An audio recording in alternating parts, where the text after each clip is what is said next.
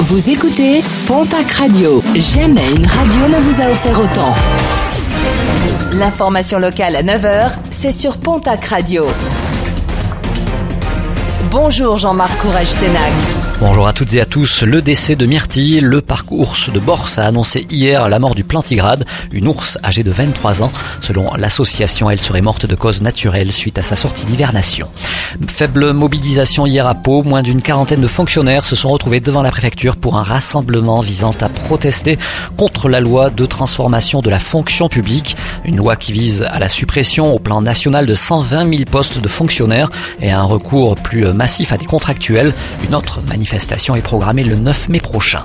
Et autre mobilisation sociale ce jeudi, celle pour défendre les maternelles, à l'appel de plusieurs syndicats. Les salariés de la petite enfance, les travailleurs sociaux ainsi que les agents des services publics sont invités à cesser le travail et à se mobiliser. Débrayage hier à Saint-Ertec, au Laurent. Au même moment, le tribunal de commerce de Grenoble étudiait la demande de redressement judiciaire formulée par la direction. Une demande validée pour six mois. Une nouvelle audience est prévue le 29 mai prochain. D'ici là, les salariés pourraient poursuivre leurs actions, notamment afin de sensibiliser le grand public sur leur sort. Après Hoche, les motards vont se joindre à la manifestation des Gilets jaunes ce samedi à Pau. Le rendez-vous est donné à Billère au parking de la mairie à partir de 11h. Parmi les revendications propres qu'ils porteront, la TVA à 5,5% pour les équipements du motard, ainsi que des aménagements de sécurité homologués sur les bords de route et sur la chaussée.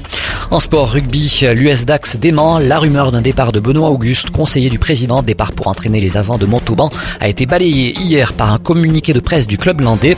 À l'origine de cette rumeur, une hypothèse de départ lancée lundi par Midi Olympique. Et puis toujours en rugby, et alors que le derby basque est programmé la semaine prochaine, les petites phrases assassines se multiplient entre le Biarritz Olympique et l'Aviron Bayonnais. Jean-Baptiste Aldiger, le président du directoire du Biarritz Olympique, a déposé plainte suite à une vidéo homophobe de supporters bayonnais dans laquelle il se faisait injurier. Du côté de Bayonne, cette fois-ci, le président Philippe Taïeb estime que son homologue Biarro est allé trop loin en insinuant que les dirigeants bayonnais avaient cautionné ces actes.